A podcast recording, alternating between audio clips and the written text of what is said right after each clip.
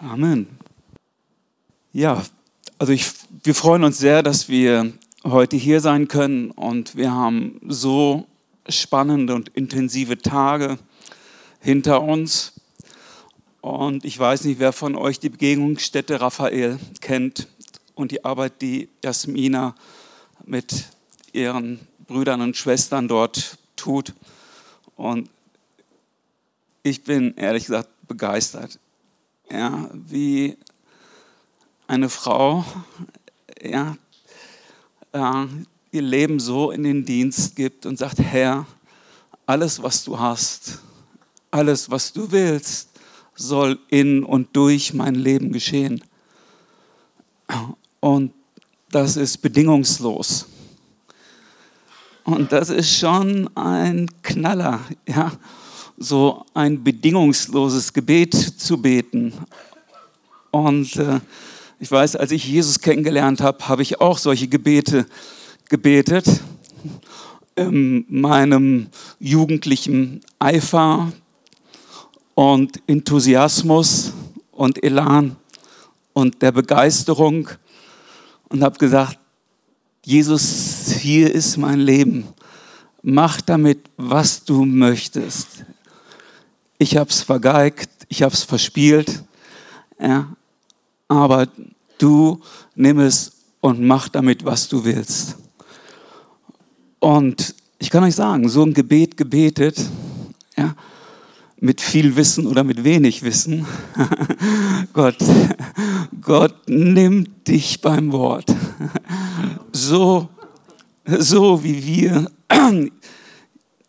so wie wir ähm, ihn beim Wort nehmen können, ähm, so wie wir ihn beim Wort nehmen können, nimmt er auch uns beim Wort. Und das sind wir vielleicht nicht so gewohnt dass uns jemand wirklich beim Wort nimmt. Und ich habe eine kleine Geschichte mitgebracht. Ähm, und zwar, die Jesus erzählt hat. Und äh, ich weiß nicht, wer von euch die Bibeln kennt, wo die Worte Jesu in Rot äh, eingedruckt sind. Gell? Und ich, äh, ich liebe das. Ich habe das mal so bei amerikanischen Missionaren gesehen. Ne? So äh, dicke Flexibibel, ne? hier sowas dick, ne? so richtig gehaltvoll. Und dann noch die Worte Jesu, ja, auch noch äh, möglichst in Rot da drin. Und gab es lange nicht in Deutsch und jetzt irgendwann äh, kam das dann in Deutsch raus und dann habe ich mir so eine besorgt, so wie die amerikanischen äh, Missionare das auch so haben. ja, und ich lese jetzt eine Geschichte uns vor aus ähm, dem Lukas-Evangelium. Und äh, ihr kennt die Geschichte wahrscheinlich alle.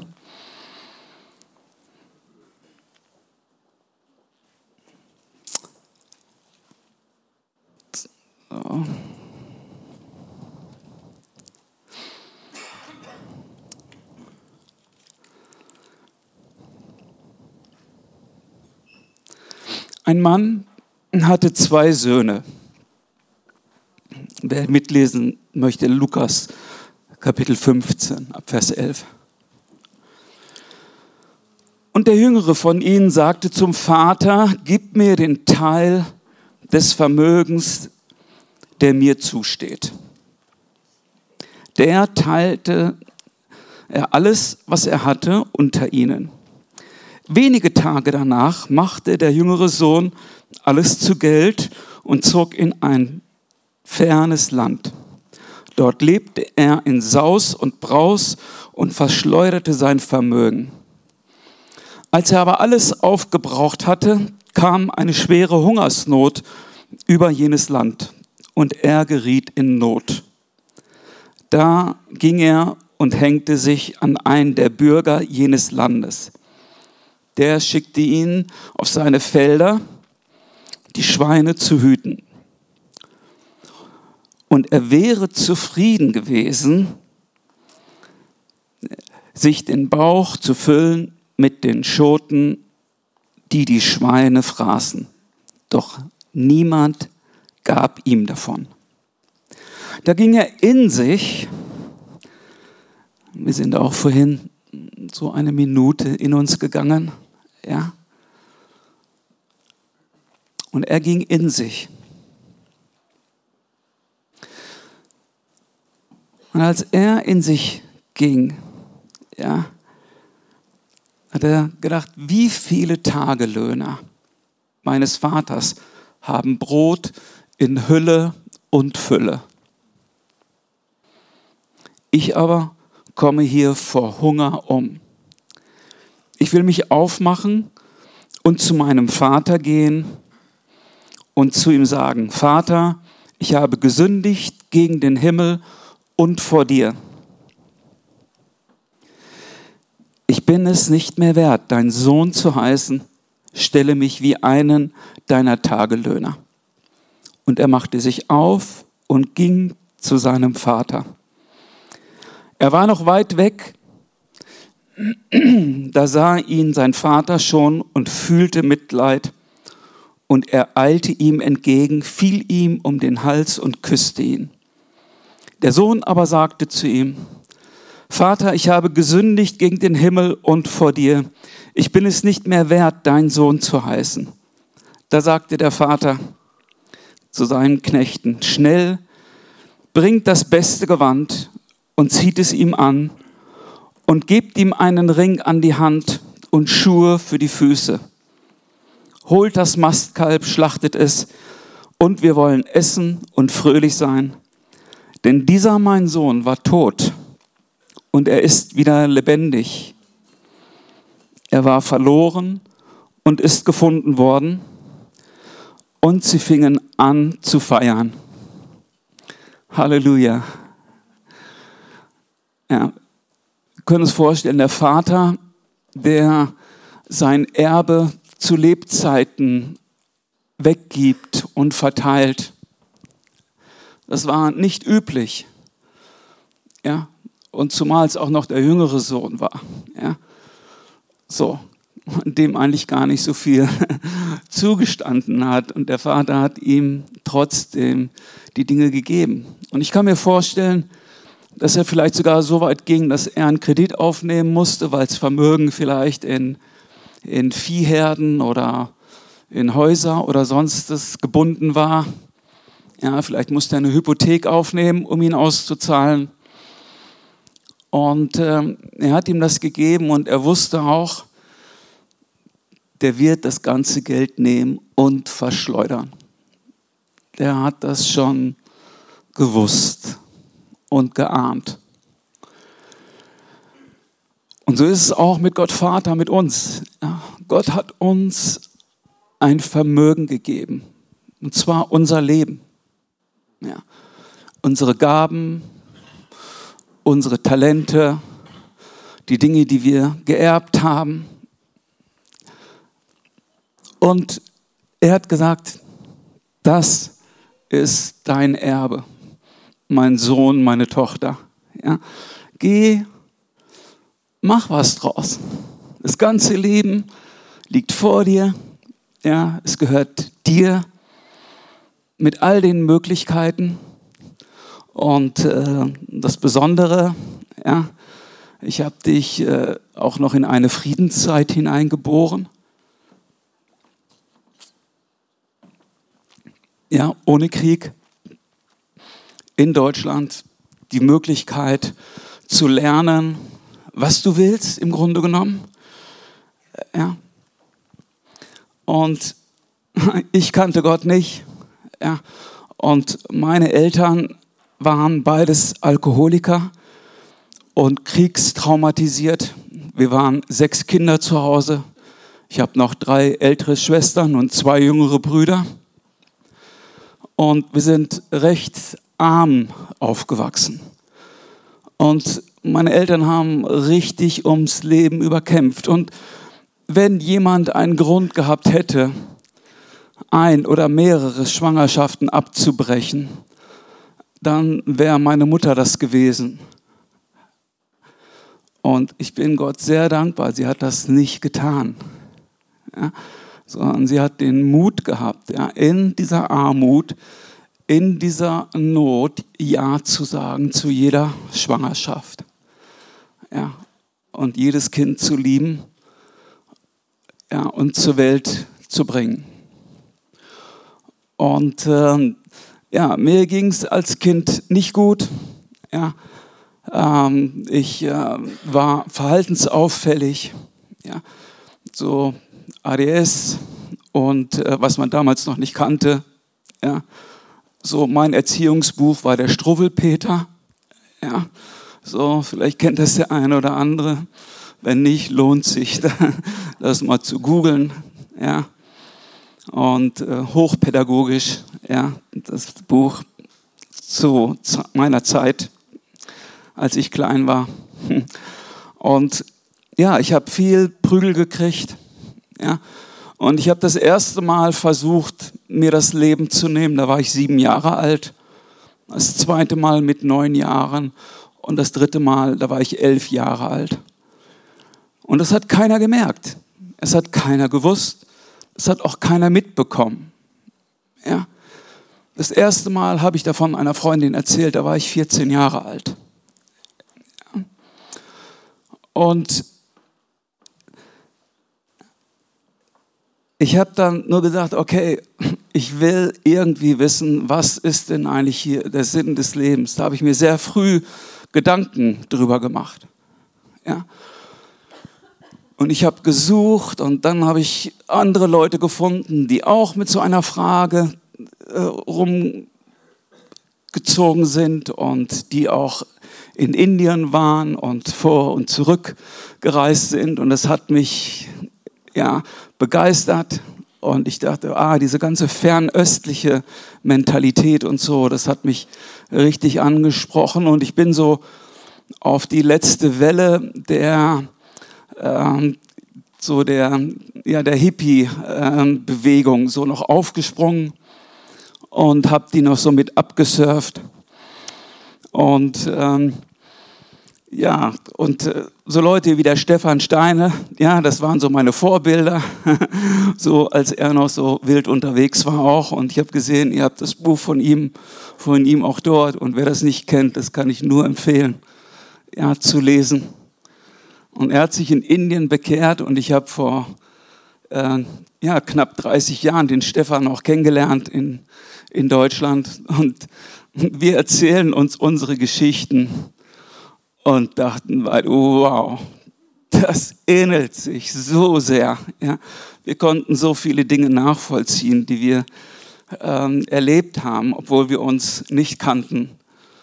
Und dann hat er gesagt, ja, ich schreibe äh, ich schreib da mein Buch und irgendwann kommt mein Buch daraus und so. Und ich habe gesagt, ja, irgendwann, äh, ich bin auch dabei, so ein Buch zu schreiben. Und Gott hat mir das aufs Herz gelegt. Und dann habe ich auch angefangen zu schreiben und dann ist das auch irgendwann fertig geworden. Und äh, ja, so ein paar Sachen, die man so als, als Mann so machen sollte, so heiraten, Haus bauen, ja, natürlich Kinder kriegen, ja, äh, Motorrad fahren, Marathon laufen, ja, und noch ein Buch schreiben. So, dann hat man schon einiges, äh, einiges bewegt. Also ich habe meine Liste, meine Wunschliste schon ziemlich, ziemlich abgearbeitet. Und der eine oder andere von euch ist vielleicht noch dabei. Ja. Und äh,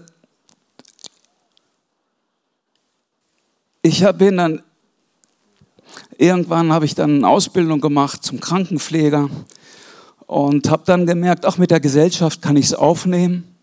Ja. Aber was ich gar nicht ähm, wollte, ich konnte mich einfach mit den Zielen und mit den Inhalten und der Lebensphilosophie der westlichen Welt nicht identifizieren. Ja. Viel haben, Ellbogen, ja, jeder kämpft für sich. Und ich wusste, dass der Materialismus und so, dass das nicht die Erfüllung ist und sein kann. Vor allen Dingen, wenn man nicht wirklich eine Chance sieht, an Reichtümer so zu kommen, an materielle Reichtümer. Ja, dann ist es einfacher, anstatt den Reichtümern nachzujagen, einfach sie zu verteufeln. und äh, ja, und somit bin ich äh, sehr spartanisch und sparsam gelebt und habe nach der Ausbildung bin ich dann durch Europa gereist und nach einigen Monaten bin ich äh, zurückgekommen nach Hause, indem ich in, äh, in Griechenland rumgereist bin und in England. Und dann war Geld auf meinem Konto und zwar so viel Geld, dass ich äh, ein Ticket kaufen konnte, um nach Indien zu fliegen und ja auch für eine Zeit dort zu leben. Und ähm, das war so mein Plan. Und äh, ja, das Arbeitsamt hatte monatelang für mich das Arbeitslosengeld bezahlt, während ich rumgereist bin. Ja, und das Geld hat gereicht dafür. Gesagt, getan, nach Amsterdam mit einem Freund. Ich habe ihn angerufen und wir haben beide davon geträumt. Kommst du mit? Er sagt, ja, ich komme mit. Und dann sind wir losgepilgert und ich bin mit dem One-Way-Ticket, also nur mit dem Hinflugticket nach Indien geflogen. Und ich wusste, ich möchte mindestens für zwei Jahre wegbleiben und wirklich erkennen und erfahren, wer ich bin. Und ich wollte wissen, was ist der Sinn des Lebens? Ja. Und ich hatte auch eine Ahnung, ich musste irgendwie alles zurücklassen, was ich hatte oder wo mich jemand kannte oder was mich bindet. Das habe ich irgendwie so im, im Kopf gehabt. So. Ja, und da bin ich nach Indien gekommen und äh, mit meinem Freund angereist und wir haben uns ziemlich schnell zerstritten. Und ähm, ja, und das ist dann nicht nur beim Kiffen äh, geblieben, sondern ich bin dann sehr schnell auch auf Heroin und Opium gekommen und bin durch Indien gereist und war in Pakistan und habe da Sachen eingekauft und in, in Rajasthan und ähm, kam dann mit drei Kilogramm Opium zurück nach Goa. Das ist eine ehemalige ähm, äh, portugiesische Kolonie südlich von Bombay. Und so Hippie-Aussteigerzentrum, so in den ähm, 70er, 80er Jahren. Und äh, ja, da bin ich dann ähm, gelandet, hatte kein Geld mehr, drei Kilogramm Opium und ähm, in der Tasche und wusste, sobald ich da irgendwas von verkaufe, habe ich mit der Mafia zu tun. Und da gibt es zwei Möglichkeiten. Entweder nehmen die mir das ab, was ich habe, oder ich äh, lande äh, irgendwann zwischen äh, den Felsen da, äh, zwischen den Klippen am Meer oder beides. Und das ist mir klar geworden. Und ich habe ähm, den ganzen Stoff gebunkert und da gab es eine Begegnungsstätte für Hippies und Reisende. Das war ein christlicher Ashram. Ashram, das ist so eine ähm, religiöse Pilgerstätte. Gibt es im Hinduismus und Buddhismus ganz viel. Aber das war ein christlicher Ashram, den ein katholischer Priester und eine katholische Nonne äh, geführt haben. Und sie haben dort Rucksackreisende aufgenommen, haben Leute, die im Puna versackt sind, ähm, rausgeholt, ähm, Bhagwan, ähm, Jünger waren und nicht mehr zurechtgekommen sind. Sie sind in, äh, ins Gefängnis gegangen, haben dort Gefangene besucht, sie sind ins Krankenhaus gegangen, haben Kranke besucht, Westler, Europäer, und die dort äh, teilweise ohne Papiere waren und äh, teilweise durchgedreht auf Psychosen, so äh, aufgrund des Drogenkonsums und vieler anderer merkwürdiger und äh, schriller Sachen, die sie so gemacht haben. Und äh, in diesem Ashram konnte ich schlafen, hatte ich einen Schlafplatz draußen auf der Veranda, das war warm und ähm, dachte mir, ah ja, äh, schauen, wie das hier weitergeht. Und äh, in der ersten Nacht bin ich dann rausgegangen aus dem Ashram, um Haschisch zu rauchen mit zwei Schweizern, die ich kennengelernt habe. Die hatten sich so ein Zimmer außerhalb gemietet gehabt. Und auf dem Rückweg, äh, es war dunkel, ich war barfuß, wie ein Hindu gekleidet, habe nur so ein Tuch, so ein Lungi umgehabt und äh, ein Täschchen drüber und ja, und dann bin ich vom Weg abgekommen im Dunkeln und ich konnte die Hand vor Augen nicht sehen. Es war so dunkel. Und ich bin mit dem Fuß gegen einen Felsen gestoßen und dann mit dem Kopf zuerst so ins Dunkle gefallen. Und während ich so gefallen bin, lief mein Leben vor meinen Augen ab wie ein Film. Und ich weiß nicht, wer von euch schon mal so ein Nahtoderlebnis hatte. Und es ist so, dass man in so einem Erlebnis äh, unter Umständen auch so die Zeitraumschranke durchbricht. Ja? Das heißt also, eine kurze Zeit wird auf einmal ganz lang. Ja? Und das Bewusstsein ist auf einmal so, dass man ganz, ganz viel aufnehmen kann. Es ist, als wenn man ganz viel über Sachen noch nachdenken kann. Das war richtig, richtig krass. Ja. Und dann sagt das Platsch und ich habe mich wiedergefunden in einem vier Meter tiefen Brunnen. Und das Wasser hat mir tatsächlich bis zum Hals gestanden. Und halb schwimmend, halb stehend stand ich in diesem Brunnen und nach mehreren Versuchen da rauszukommen, ja, ging ich in mich und habe ein Bild gesehen vor meinen Augen. Und das waren die betenden Hände von Albrecht Dürer. So. Und dieses, diese Hände, die ich da gesehen habe, die sind groß geworden, haben sich um mich herum gelegt und mich aus dem Brunnen rausgehoben. Das war von einer Sekunde auf der anderen war ich aus dem Brunnen draußen. Und äh, ich mache eine lange Geschichte kurz, darum habe ich sie aufgeschrieben. ja. Und ich habe in dieser Nacht gebeten und habe gesagt, Gott, ich weiß, dass es dich gibt, aber hilf mir, dass ich an dich glauben kann und füll das Loch, das Drogen in mein Herz gefressen haben, mit der Liebe Jesu.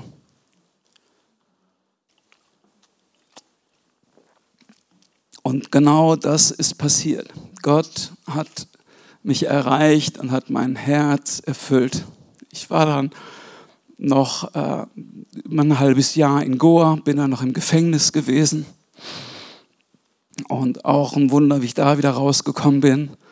Und bin dann in Nepal gelandet. Und bin in Nepal dann, habe dann Leute kennengelernt von Jugend mit einer Mission.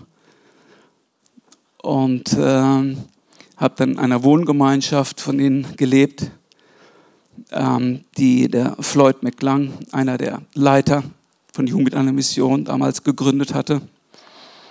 Und ja, in dieser Gemeinschaft bin ich aufgenommen worden. Ja, die waren so gut drauf wie ihr. Ja, so ja, viel mit guten Liedern und Gitarre und locker. Ja, ja, und die ja, von denen habe ich viel gelernt. Ja, wie, äh, ja, wie ich Jesus folgen kann. Ja, wie ich in der Bibel lesen kann. Wie ich Gottes Stimme hören kann. Ja, noch anders. Und dann habe ich angefangen, die Bibel zu lesen. Und das war kurz nach meiner Bekehrung. Dann habe ich so krasse Sachen gelesen. Ja, da habe ich eine Gänsehaut gekriegt. Ich kriege jetzt schon wieder eine, wenn ich daran denke. Ja, und das ist in Psalm 40. Ja. Und, äh, und äh, ich, ich liebe es heute noch, in den Psalmen zu lesen, weil die Psalmen so stark äh, ausdrücken, was an Gefühlen in, in, in uns überhaupt sein können. Ich denke, das ganze Spektrum der Gefühle ja, ist wirklich in den, in den Psalmen vorhanden. Ja, was an Leid oder an Freude äh, im Leben gibt. Ich denke, dass das wirklich für acht Milliarden Menschen reicht, ja, was da an Gefühlen drin beschrieben ist. Ja, und ich komme so zu Psalm 40 und dann lese ich da,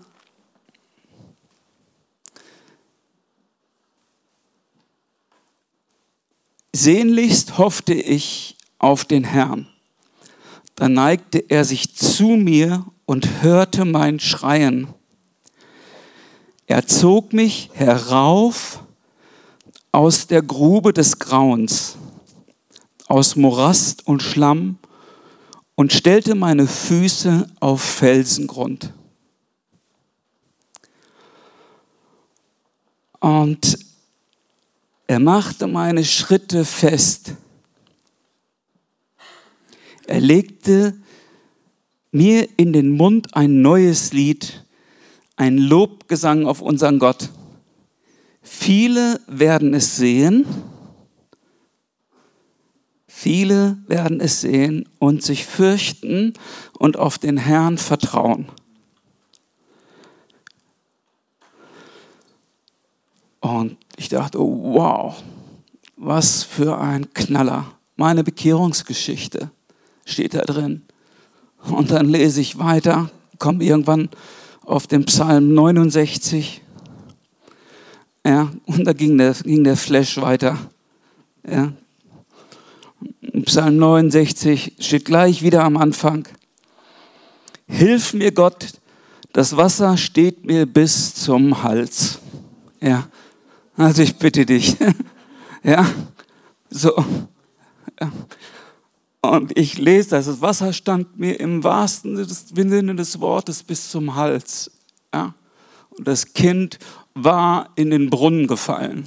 Ja. Alles, was es an Sprichwörtlichkeiten gibt, ja, äh, habe ich gefühlt, hat sich das alles äh, hier äh, konzentriert und verwirklicht in meinem Leben. Ich bin versunken in tiefem Schlamm, wo kein Grund ist. In Wassertiefen bin ich geraten und die Flut reißt mich fort. Ich bin erschöpft von meinem Rufen, meine Kehle brennt, meine Augen ermatten, da ich harre auf meinem Gott. Ja. Und in einem späteren Zeitpunkt steht noch, hilft, dass das Maul des Brunnens über mir sich nicht schließt. Ja, und das Maul des Brunnens über mir hat sich nicht geschlossen, ja, sondern Gott, der Vater, hat mich da rausgeholt. Ja. Und das war auch die Phase, wo ich, wo ich gesagt habe, Gott, ich weiß, dass es dich gibt. Hilf mir, dass ich an dich glauben kann und füll das Loch, das Drogen in mein Herz gefressen haben mit der Liebe Jesu. Und das hat er getan. Ja. Und äh, ich bin dann ähm, irgendwann zurück nach Deutschland. Ich wollte nicht zurück nach Deutschland, weil ich dachte, da gibt es keine Christen. Ja. Und, ähm, und irgendwann hat Gott mir aber gezeigt, wie viel Christen unmittelbar um mich herum und in meiner Nähe waren und was für Leute für mich gebetet haben. Und wenn die mir versucht haben, was von Jesus zu erzählen, dann habe ich die ja, in Grund und Boden geredet. Ja. Und äh, ja, und dann habe ich gesehen, ja, wo Gott schon überall seine Hand in meinem Leben hatte. Und ich habe dann äh, bin dann zu Jugend mit einer Mission äh, in Deutschland, äh, dann habe dann eine Jüngerschaftsschule gemacht in Hurlach, in Bayern, bin nach Hamburg, in der Nähe von der Reeperbahn, da habe ich dann meine Frau kennengelernt, die in unser Missionsteam kam.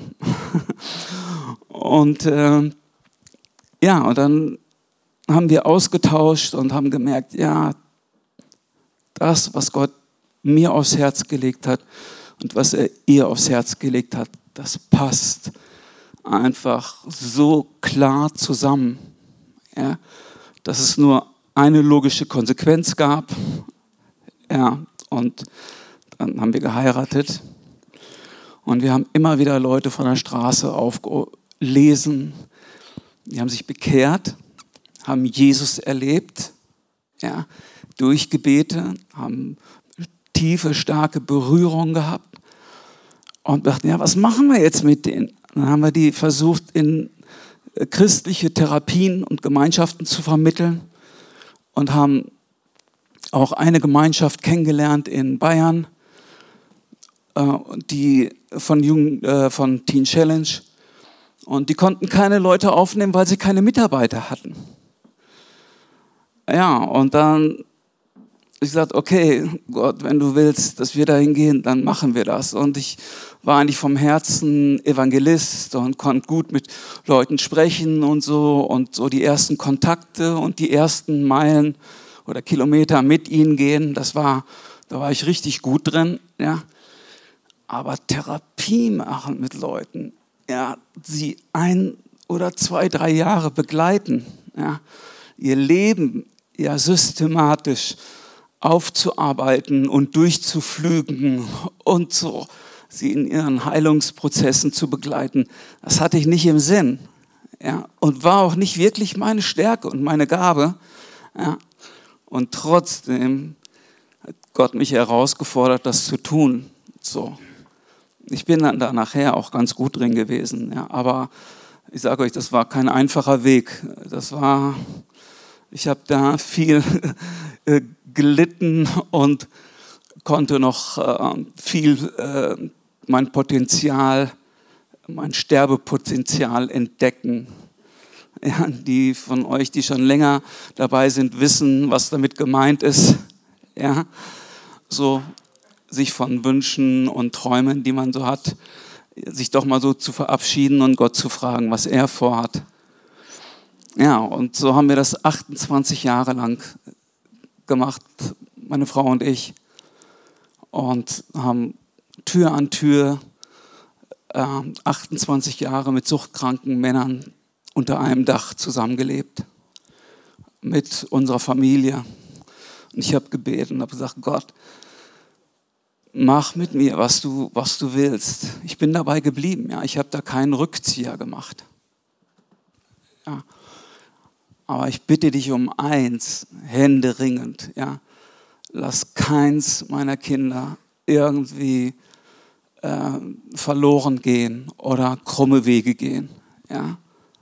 Bitte, bitte halt sie bei dir. Weil wenn die weggehen von dir oder nicht bei dir sind, das packe ich nicht. Ja? Ich habe gesagt, Gott, das packe ich nicht. Ja? Dann bin ich aus dem Rennen raus. Das wusste ich. Ja? So, das, das, das kann ich und wollte ich nicht, nicht tragen. Und wisst ihr was? Gott hat mein Gebet gehört. Er hört, ja. Und ich bin da so, so dankbar und das ist keine Selbstverständlichkeit. Ja, ich kenne viele Brüder und Schwestern, die, deren Kinder, äh, obwohl sie im christlichen Elternhaus aufgewachsen sind, ja, äh, in, in Drogensumpf und äh, ja, wirklich komische und merkwürdige Wege gehen. So wie es hier in der Geschichte des verlorenen Sohns auch beschrieben ist. Und was ich aber gesehen habe, immer wieder ist, dass der Vater ja, nicht nur steht und wartet, sondern er geht uns auch nach. Ja. Der Vater im Himmel tut noch viel mehr und seine Liebe und das, was, was er uns geben will, geht noch viel weiter als das, was Jesus in dieser Geschichte beschreibt. Ja? Und, äh, und das, ist, äh, das ist etwas, was mich so, so begeistert ja, an Gott. Ja, dass er wirklich ein rechter Vater ist und er geht uns nach, er geht vor uns her er ist über uns, er ist unter uns, ja, er hält uns bei der Hand. Und wir können immer fragen, Herr, was ist los? Was gibt es? Und, und ich habe gelernt, auf Gott zu hören. Ja?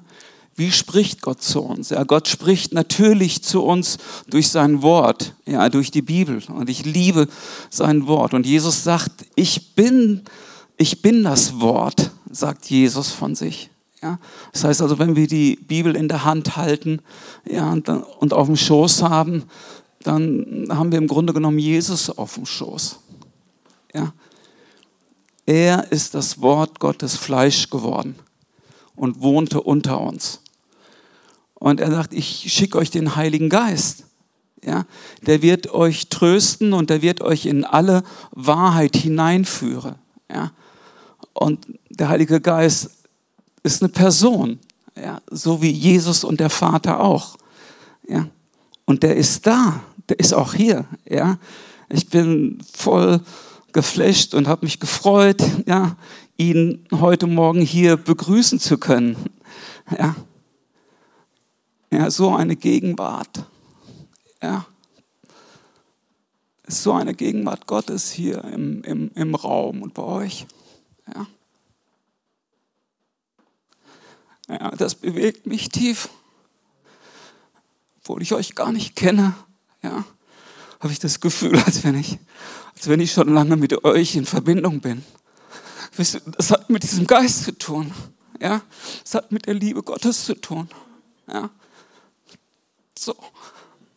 Und der sieht uns und der weiß, wo wir sind und der weiß, wo wir stehen. Ja, und der weiß auch, wo wir durchgehen. Ja. Ähm, vor wenigen Jahren äh, war ich spazieren äh, bin weggefahren, äh, habe ein Treffen gehabt und äh, auf dem Weg äh, dahin hätte ich beinahe einen Unfall gehabt und Jesus hat mich bewahrt davor und ich habe gesagt, oh Jesus, danke. Und dann auf dem Rückweg, das war Samstagnachmittag, bin ich an einem Laden vorbeigekommen, dachte, gehst noch rein, Supermarkt und kaufst noch ein. Und dann ist in diesem Supermarkt eine Frau rumgelaufen mit drei Kindern. Ja, die waren alle so in etwa gleich angezogen, alle eine Brille, so und die waren so vier, fünf Jahre alt, die Kinder. Und äh, und er sagt zu mir, siehst du die Frau und die Kinder? Ich sage ja, ne? Und ich sage zu Jesus, ich bin begeistert, wie die mit ihren Kindern umgeht, ja. Das waren drei voll Energiebündel. Der Laden war fast leer. Wir waren fast die einzigsten Kunden. Äh, die Frau, die Kinder und ich. Und und ich habe die so beobachtet, so, äh, ja, und das hat mich beeindruckt. Ja, einfach wie liebevoll, ja, sie die Kinder korrigiert hat und so und nicht streng. Ja, und die Kinder haben auch gehört auf sie und das war cool. Ja. Dann bin ich an der Kasse, bezahle mein Zeug und der Heilige Geist sagt zu mir, während die Frau ihre Sachen aufs Band lädt, ihr Einkaufswagen war voll sagte, bezahl der Frau den Einkauf. Und ich sage, klar, ja, mache ich gerne. Du hast mich gerade davor bewahrt, ein paar tausend Euro locker zu machen für Autoreparaturen. Da fällt es mir jetzt nicht schwer, da großzügig zu sein und, und ein Einkauf. Das war wirklich, das war easy. Ja, das war, da ist der Herr bei mir eine offene Tür eingelaufen. Ja, da war gar kein Widerstand da. Und äh, ich habe dann, mich dann rumgedruckst und sagte dann zu der Verkäuferin, ja, nehmen Sie meine Karte nochmal. Und so, ich habe vorher die Frau gefragt, darf ich Ihren Einkauf bezahlen? Sie sagt, oh ja, gerne, warum nicht? So. ja, so. Ja, und ich, äh, ich zahle den Einkauf. Und äh, ich mache wieder eine längere Geschichte kurz. Die Frau fragt mich, warum machst du das? Ja, und ich sage, Einmal, weil du mich so beeindruckst, wie du mit deinen Kindern umgehst. Und nicht nur das, sondern das beeindruckt Gott auch. Und Gott Vater sagt dir, dass er dich sieht und dass er bei dir ist. Dann fängt sie an zu weinen, erzählt mir ihre Geschichte vor einigen Monaten hat ihr Mann sie verlassen. Sie ist nach einer künstlichen Befruchtung schwanger geworden, hat Drillinge bekommen und lebte jetzt mit ihrer Schwester, die alkoholsüchtig ist, mit einem Kind in einem Haus und war total fertig und hat zu Gott gesagt, Gott, siehst du mich überhaupt? Kümmerst du dich überhaupt um mich?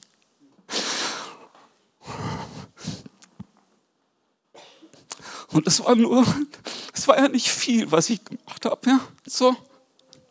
Weil lediglich den Einkauf da bezahlt. Und die Frau ist heute gerettet, hat ihr Leben Jesus gegeben. Später, sie hat meine Adresse verloren, ich habe ihr einen Flyer von meinem Buch gegeben, den hat sie verlegt, hat den nicht mehr gefunden.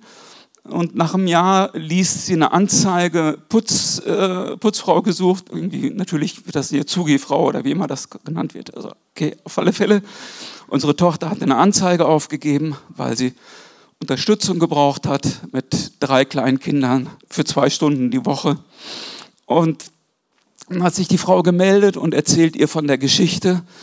Und, äh, und unsere Tochter wusste ja auch von der, von der Geschichte von mir, das hatte ich ihr erzählt. Und sie sagt, ah, ich kenne den Mann, den du suchst. Ja, so. Ja. Ja, bald darauf war ich dann zu Besuch bei unserer Tochter und dann war sie auch da und dann haben wir uns gesehen und konnte ich mit ihr beten und hat sie ihr Leben Jesus gegeben. Ja. Und wisst ihr, es ist nicht schwer, Gottes Stimme zu hören. Wirklich nicht. Und das wird so hochgehangen. Ja, so dieses Problem. Und manchmal spricht Gott zu mir innerlich, ich, nicht, nicht, dass ich so eine Stimme höre oder so, aber wisst ihr, wie ich, wie ich das oft verstehe? Ich habe plötzlich einen Gedanken, ja, der ist so fremd und der ist so anders, ja, als das, was ich normalerweise denke, ja, dass ich weiß, das ist nicht mein Gedanke. Ja, so. Und ich habe manchmal so geniale Gedanken, dann weiß ich erst recht, das ist nicht von mir. ja, so, weil es einfach an Genialität wirklich so manches übertrifft. Und dann weiß ich, du bist es Herr, der da spricht. Und ich habe gute Mentoren gehabt. Mentoren, die Bücher geschrieben haben, deren Bücher ich gelesen habe und über die Bücher und über die Predigten, die ich gehört habe, sind sie meine Mentoren gewesen. Einer davon ist Lauren Cunningham, der gestern verstorben ist. Er ist der Begründer von Jugend mit einer Mission. Er hat eine Vision von Gott gehabt, dass er Wellen von Jugendlichen wie Meereswellen über die Erde schwappen sieht, die das Evangelium verbreiten. Ja, und das ist Wirklichkeit geworden. Jugend mit Mission ist heute die größte äh, missionarische Bewegung weltweit mit weit über 100.000 Kurzzeit- und Langzeitmissionaren jedes Jahr. So. Und ähm, ja, und jemand anders, den hatte ich erwähnt, und das ist Floyd McClung. Und ähm, und der hat mich auch sehr bewegt. Der hat halt diese Dillaram-Häuser, diese Wohngemeinschaften aufgemacht, wo Suchende aufgenommen worden sind, die natürlich oftmals dann auch Suchtprobleme hatten. Ja, hat die aufgenommen, die haben sie aufgenommen in ihrer Gemeinschaft, in ihrem Haus, haben sich um die gekümmert, meistens natürlich, wenn sie in einer Notlage waren. Und sie haben eine Position eingenommen auf dem Weg, wo verlorene Söhne und Töchter ja, äh, unterwegs waren und dann, äh, und dann ja, Hilfe und Unterstützung gebraucht haben ja, auf ihrem Weg zurück zum Vater. Und, und das ist, äh, ja, und ich habe diese, diese Arbeit und diese Gemeinschaften geliebt. Ja, und das ist das, was, was ich auch die letzten ähm, 30 Jahre gelebt habe. Und äh, dann habe ich gehört, dass der Floyd McClung, dass er, äh, dass er krank ist. Und er ist mit, äh, mit 70 Jahren schwer erkrankt und hat dann fünf Jahre lang im Wachkoma gelegen. Ja? Und er konnte sich nur bemerkbar machen, indem, wenn er Besuch hatte und jemand an seinem Bett war. Es war nur eine Sache, die er tun konnte. Und das war weinen. Es war seine, eigen, seine einzige Möglichkeit, sich irgendwie bemerkbar zu machen und was zum Ausdruck zu bringen. Ja. Und ich habe gesagt, Gott, warum so ein Mann, ja, der dich so liebt, ja, ja warum, warum muss so jemand fünf Jahre in einem Wachkoma liegen, ja, der gesehen hat, wie Kranke geheilt sind, ja, und, und worden sind, ja. Warum? Der hat Hunderttausende von Betern hinter sich gehabt und Leute, die Zeichen und Wunder gesehen haben und die Autorität hatten. Keiner hat es vermocht, ihn aus dem Wachkoma, er ist in Südafrika, hat er dann zum Schluss gelebt. Ja. Und, und dann hat Gott mir gesagt, eine Botschaft hat Floyd verbreitet und das ist an die westliche Welt. Und diese Botschaft ist, mein Volk in der westlichen Welt hat zu wenig Leidensbereitschaft. Mein Volk im Westen hat zu wenig Leidensbereitschaft für mich. Und das hat mich voll bewegt, ja. Und ich dachte, Herr, ja, was heißt das für mich? Nachdem wir uns entschieden haben, mit der Arbeit aufzuhören, Gott sagte, es ist was anderes dran für dich. Du wirst mit der Betreuungsarbeit aufhören. Das war vor viereinhalb Jahren. Ähm, wir waren in dem Prozess, äh, die Wohngemeinschaft aufzulösen, die letzten ähm, Männer, die wir bei uns hatten, zu begleiten und weiter zu vermitteln. Und äh, dann habe ich eine Diagnose gekriegt vom Prostatakrebs. Und äh, das war natürlich ein Schocker. Wir waren auf dem Weg nach Indien. Wir sind nach Indien in den Jahren vor und zurück und haben angefangen ähm, zu eruieren, wie wir ähm, eine Arbeit, eine Teen Challenge Arbeit in, in Goa ähm, zu Wege bringen können. So, Gott hat uns das aufs Herz gelegt. Wieder eine Geschichte für sich, da reicht die Zeit heute nicht. Und äh, auf alle Fälle ähm, habe ich dann diese Krebsdiagnose gekriegt, konnte dann aber nochmal für fünf Monate ähm, nach Indien mit Maike und wir sind wiedergekommen, dann war die Corona-Geschichte. Und äh, ja, vor, vor zwei Jahren hatte ich einen Motorradunfall. Äh, nichts Wildes. Es war, war äh, im Oktober und unerwartet äh, Glatteis. Und äh, bin ich im Kreisel, habe ich dann mit der Maschine gelegen und drei Wochen später hatte ich so Nackenschmerzen und die waren ziemlich heftig so dass ich gesagt habe, okay, ich gehe äh, nicht zur, zur Arbeit, zur Schule. Ich habe hab dann noch eine äh, Zusatzausbildung gemacht zum systemischen Traumaberater. Interessantes Missionsfeld war die Akademie. Ja, ja auf alle Fälle ähm, bin ich zum Arzt, der hat geröntgt und dann sagt er zu mir, Herr Hellmann, es ist ein Wunder, dass Sie nicht querschnittsgelähmt sind. Und äh, ich sage, was ist? Und er sagt, ja, hat er mir das Bild gezeigt. Und äh, da hat ein Tumor zweieinhalb Wirbel, Halswirbel weggefressen gehabt. So, die sind also gar nicht mehr da gewesen. Und ein Tumor hat die praktisch vereinnahmt. Und ich bin praktisch jahrelang mit dem äh, Knickbruch rumgelaufen, so kann man das sagen. Und die Schmerzen, es waren nicht Spannungsschmerz oder wegen Überarbeitung oder äh, zu lange am Computer sitzen, sondern das waren äh, Knochenschmerzen, die ich da hatte. Und, äh, ja, ich bin, äh, ich bin dann vor zwei Jahren operiert worden, darum laufe ich auch, drehe ich mich auch so merkwürdig. Ja, so kann den Kopf nicht so schnell äh, hin und her drehen ähm, oder gar nicht mehr drehen. So. Und äh, ja, und seitdem äh, bin ich halt in so einer, bin dann operiert worden, versteift, habe viel Metall hier drin. Und äh, ja, und das ist im Moment so die Situation. Ja, ich nehme jeden Tag äh, Chemo. So, der Krebs, den ich habe, der ist ähm, menschlich und medizinisch nicht heilbar. Also es gibt keine, keine dokumentierte Heilung äh, von, von äh, so einem Krebs, auch keine, keine Wunderheilung davon. Und äh, ich bin aber offen dafür, äh, dass äh, ich mit zu den ersten ähm, dokumentierten Heilungen da, da stehe. Wobei, wobei ich mich frage, Herr, äh, das ist schon eine Herausforderung, ja Metall weg, äh, neue, äh, neue Knochen, Halswirbelknochen äh, rein. Okay, warum nicht? Ja, so. Ja, aber ich sage euch was, das ist mir ehrlich gesagt nicht so wichtig.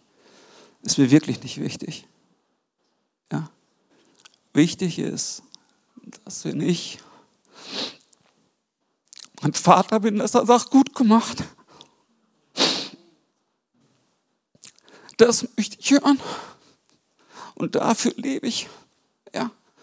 Und ich habe mein Leben verwirkt gehabt. Ja.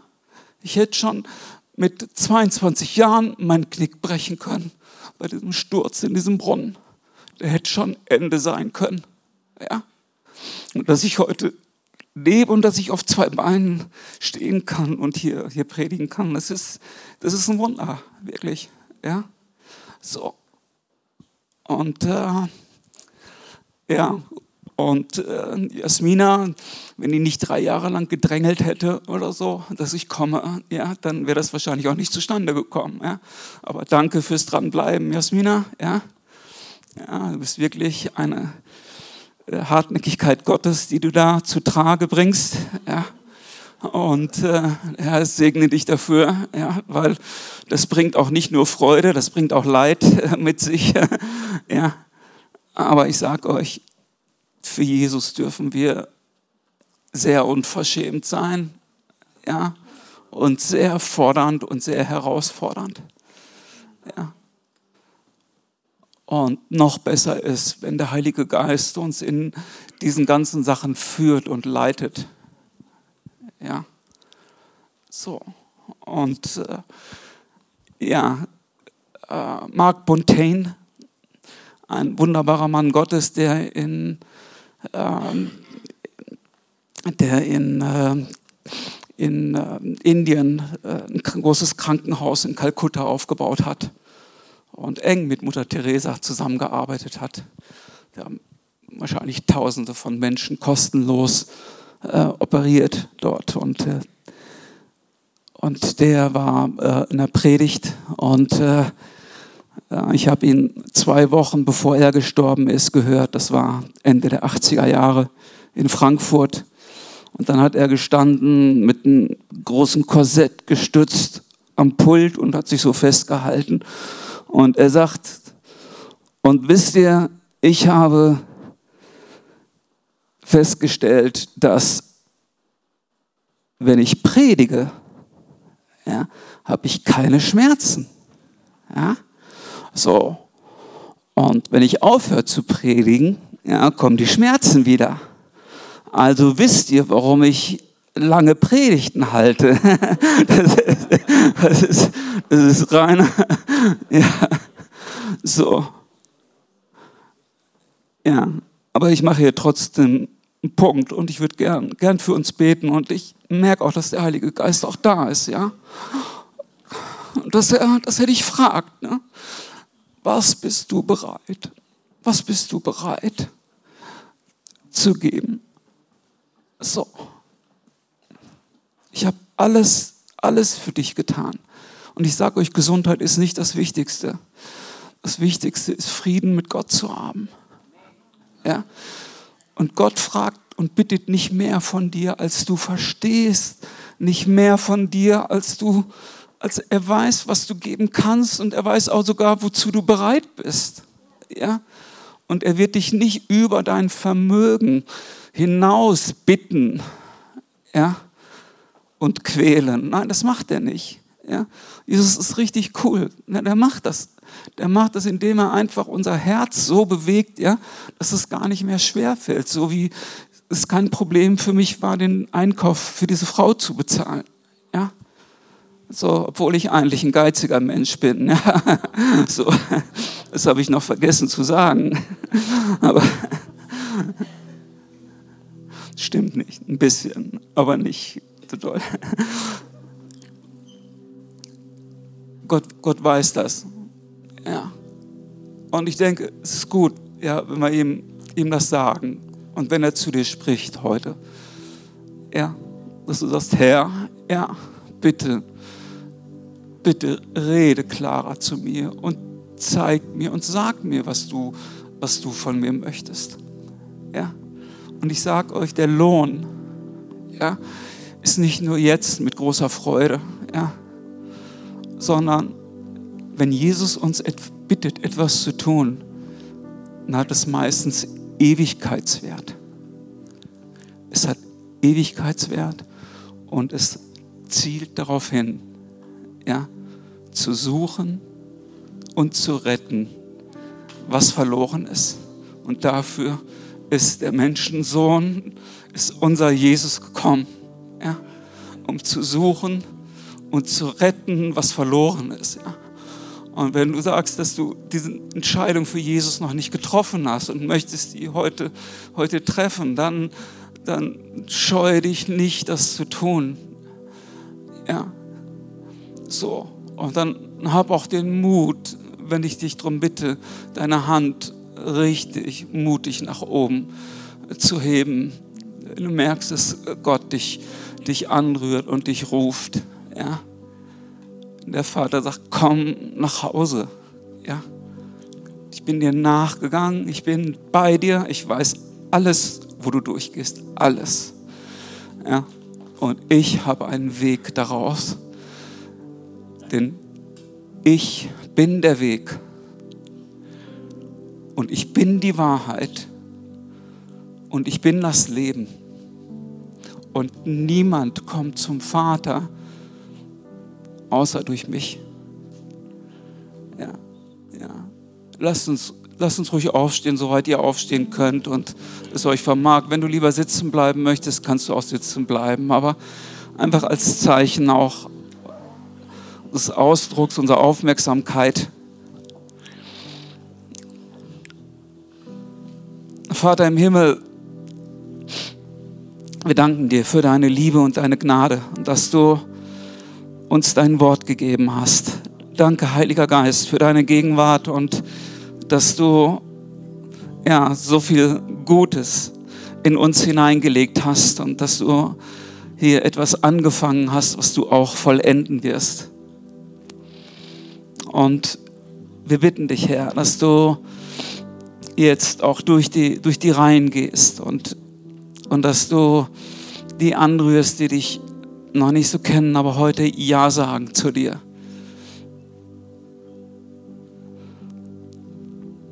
Und ich bete ein Gebet und du kannst es in deinem Herzen mitbeten. Jesus, ich glaube an dich und ich glaube auch, dass du für meine Sünden, für meine Schuld gestorben bist. Und ich bitte dich, komm heute in mein Herz und nimm du mein Leben und mach du mit meinem Leben das, was du tun möchtest. Und wenn du sowas zum ersten Mal in diese Richtung gebetet hast, dann bitte ich dich, heb dein, deine Hand einfach hoch, streck sie einfach aus. Da guckt keiner, guckt keiner hin. Jeder ist mit sich selbst beschäftigt. Aber ja, mach die Hand ruhig einmal richtig nach oben. Ja, okay. Ja, prima, danke, ich sehe das. Ja, Jesus sieht das. Ja, dich auch, ja. Ja, und er kommt in dein Herz, er fängt an, in dir zu leben. Ja, neues Leben. Ja, neues Leben für dich. Ist da noch jemand? Streck ruhig deine Hand hoch. Ja, danke, Jesus. Danke dafür.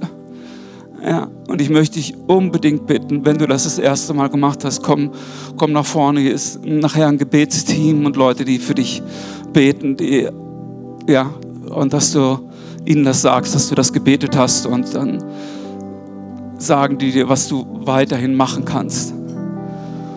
Und da, wo du, was immer du mitgebracht hast heute, was immer deine Not ist, was immer ja, du merkst, das belastet mich, das hindert mich. Ja, das darf heute hier bleiben und das brauchst du nicht mehr mit nach Hause zu nehmen. Wenn, wen der Sohn frei macht, der ist wirklich frei. Ja, Jesus, und wir bitten dich jetzt, dass du jeden anrührst ja, und die Lasten nimmst, Kommt her zu mir, die ihr mühselig und beladen seid. Ich will dich erquicken.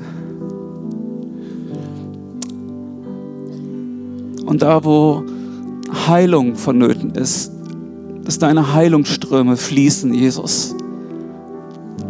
Und ich freue mich, wenn du an mich auch denkst, Herr, ich nehme da auch gern was von mit. Ja, alles, was du für uns hast, Herr. Komm, Heiliger Geist, und gieß alles aus, was da ist. Ja, lass uns ruhig beten, lass uns ruhig in Sprachen beten, die dies können oder singen. Herana kirosona, heronaro.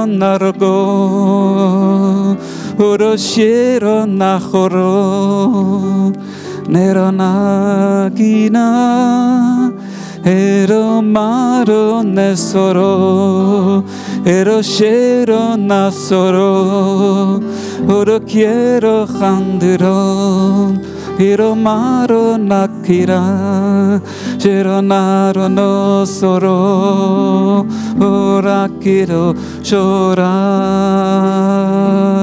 quiero na, sicuro. Serana lloró.